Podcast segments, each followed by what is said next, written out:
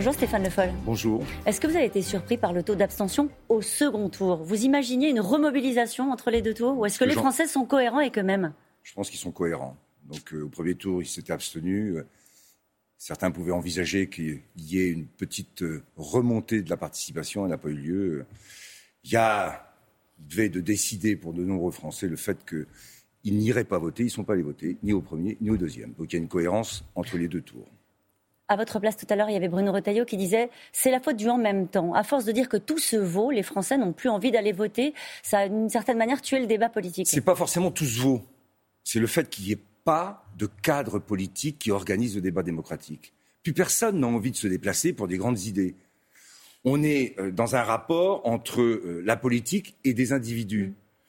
Vous voyez qu'après les régionales, on nous donne, déjà des sondages pour les présidentielles et on dit qu'il y a une différence entre les. Oui, parce que tout est un rapport maintenant entre des élus, locaux en l'occurrence, des élus nationaux, un président de la République, et il n'y a plus de cadre politique. Et là, Emmanuel Macron a une responsabilité. Le fait d'avoir dynamité les partis politiques sans être capable d'en construire lui-même un, ça nous donne le résultat qu'on a aujourd'hui. La République en marche, pour expliquer ce scrutin, dit en gros c'est la prime au sortant. Ça suffit pour expliquer ce score? Ben, Ça s'explique par ce que je viens de vous dire.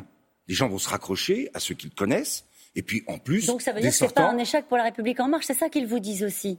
Non, ça veut dire qu'il y a un rapport direct aux individus, il y a un manque de cadre politique. Et la responsabilité de la République en marche, c'est qu'elle a été incapable d'en donner un. La preuve, c'est un échec cuisant pour un parti de gouvernement d'avoir les résultats qu'ils ont eus dimanche soir. Échec cuisant pour le Rassemblement national aussi. Est-ce que vous vous rassurez en vous disant ça veut dire euh, euh, que le Rassemblement national n'est pas en capacité d'exercer ses responsabilités à la tête d'une région, donc a fortiori pour la présidentielle? Ou est-ce que vous dites attention, le vote Rassemblement national, il existe encore dans ce pays? Il existe par définition, puisque dans l'abstention, il y a sûrement un vote Rassemblement national. Mais par contre, le Rassemblement national a clairement trébuché. Là, euh, ces élections régionales ont montré qu'il était incapable de dépasser, de se donner la capacité de gagner une région, et largement, puisque le Front républicain en PACA a fonctionné. Donc là, il y a eu un message très important qui a été passé. Mais le fait qu'il y ait autant d'abstention doit euh, faire réfléchir tout le monde à tirer trop vite des conséquences pour la présidentielle. Est-ce que Emmanuel Macron doit en tirer, lui, euh, des conséquences? Bah, Il tirera des conséquences en faisant campagne. Je pas de discussion là-dessus, il a déjà commencé. Mais euh, au-delà, je ne sais pas ce qu'il fera et je le laisse faire ce qu'il a envie de faire. C'est pas un sujet euh... C'est pas un sujet aujourd'hui dans le sens où de toute façon il est président de la République. Euh, il a une part de responsabilité très importante et que aujourd'hui, dans cette révolution qu'il avait annoncée avant la présidentielle de 2017, donc vous n'attendez rien de lui J'attends. On, a, euh, demandé aux Français d'aller voter. Alors ils ne se sont pas beaucoup déplacés, mais quand même certains y sont allés. Et en gros, vous dites bon bah passons à autre chose. Le président est dans son droit quand il dit je vais enjamber ce scrutin. Il est dans son droit, c'est lui qui le décide. Moi, je ne vais pas décider pour lui. C'est pas mon sujet. On parle de la gauche? Si vous voulez. Allez, quand vous regardez les scores en Ile-de-France, par exemple, vous dites l'union fait la force? Non, je dis toujours euh, la même phrase et je l'ai dit depuis longtemps que j'avais reprise d'ailleurs à François Hollande, pour le coup, parce que je la trouvais très juste. C'est en politique, c'est la force qui fait l'union. Hein Quand vous additionnez 10, 10, 10 et qu'il n'y a pas une force qui est propulsive, le rassemblement ne crée pas de dynamique. Ça s'est vu en Ile-de-France, ça s'est vu dans les Pays de la Loire.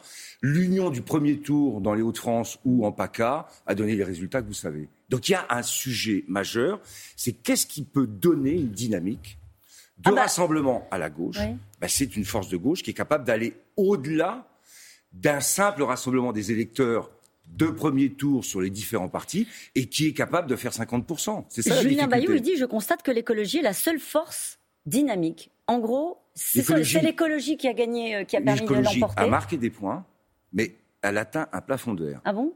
Mais oui, elle n'a pas été en mesure de gagner quelques régions que ce soit. Et quand il y avait des sortants socialistes, les résultats des écologistes ont été des résultats importants. Il ne faut pas sous-estimer le besoin, la volonté, l'expression de euh, l'écologie aujourd'hui. Elle doit être partagée, comprise et intégrée. Pour les socialistes, c'est un socialisme démocratique et écologique qu'il faut construire. Quelle leçon vous tirez de ce scrutin du coup? Pour le sujet qui est le vôtre, c'est-à-dire comment est-ce que la gauche peut euh, espérer euh, reprendre des couleurs en vue de la présidentielle? Je pense qu'il faut se reposer des bonnes questions politiques, redonner un cadre politique. Ce que je constate, c'est que les socialistes ont plus que résisté, ont gagné cinq régions, mais que le Parti socialiste a disparu. Comment c'est possible? Comment c'est possible? Parce que la stratégie de l'union pour l'union et de l'effacement d'une social-démocratie écologique conduit à ce que je vous disais tout à l'heure, à avoir l'incapacité de rassembler au-delà de ce qu'est les socles et qui existent, et les écologistes ont un socle important, mais pour aller au-delà, il faut être capable de créer une dynamique et une force qui intègre à la fois la mm. grande question écologique et la question sociale. en fait, ce que je comprends, c'est pour créer une grande force, il faut que ça se passe derrière le PS, quoi. Comme toujours. Écoutez, ce que, comme, pas comme toujours. Je pense que l'enseignement des régionales aujourd'hui, c'est qu'il y a eu, euh, je l'ai dit, euh, une impossibilité à passer un cap puisque tous les sortants ont gagné. On est bien d'accord. Si je regarde en Rhône-Alpes, euh, pareil, euh, Auvergne-Rhône-Alpes, vous avez vu les résultats. Donc il y a bien une question qui doit se poser. Deuxièmement, on l'a dit au début, il y a une forte abstention. Où sont ces électeurs? Qu'est-ce qu'ils pensent de ces fusions, confusions? Comment on va redonner de la clarté et un cap qui puisse être compris? Je pense que à la sortie de ces élections aussi, ce qui est important, c'est la clarté. Il faut être clair clair dans les choix, clair dans les objectifs. Si je prends les résultats de Carole Delga, depuis le début, et elle fait 58%, c'est clair. Eh ben, je pense que c'est une question qui est posée aux socialistes aujourd'hui. Et on ne peut pas continuer comme on l'a fait depuis deux ans. La droite sort avec trois candidats en orbite pour la présidentielle de ces régionales. Et vous? Et, nous Vous avez répondu en partie à la question que je me pose. Eh ben, et nous, non. Vous voyez bien qu'aujourd'hui, il va y avoir une primaire chez les écologistes elle est annoncée et elle est légitime. Qu'est-ce qui va se passer au, sein du Parti socialiste? À part un congrès qui euh, verrait euh, euh, la confirmation d'Olivier Faure à la tête du Parti socialiste. C'est pas comme ça qu'on va pouvoir créer la dynamique. Comment il faut qu'il y ait un débat qui s'ouvre. Je proposerai avec un livre au début septembre un débat sur les idées, sur ce que l'on veut pour la France, l'Europe et l'international. Parce qu'il y a un vrai débat qui clive depuis un certain temps la gauche, c'est une gauche souverainiste, Jean-Luc Mélenchon, mmh. Arnaud Montebourg, et une gauche internationaliste. Et il faut réaffirmer fortement la vocation internationaliste. C'est comme ça que vous parlez à l'électorat populaire? Mais l'électorat populaire, après, c'est sur un autre sujet. C'est sur redistribution, production et attention à l'idée de la croissance ou de la décroissance, l'électorat populaire est très sensible à son pouvoir vivre. Donc c'est sur le pouvoir vivre qu'il faut agir. Est-ce que la gauche a retrouvé une espérance pour 2022 ce matin? En tout cas, les cartes ont été rebattues. Et il y a un espoir, à condition d'être capable de lui donner un débouché. Claire.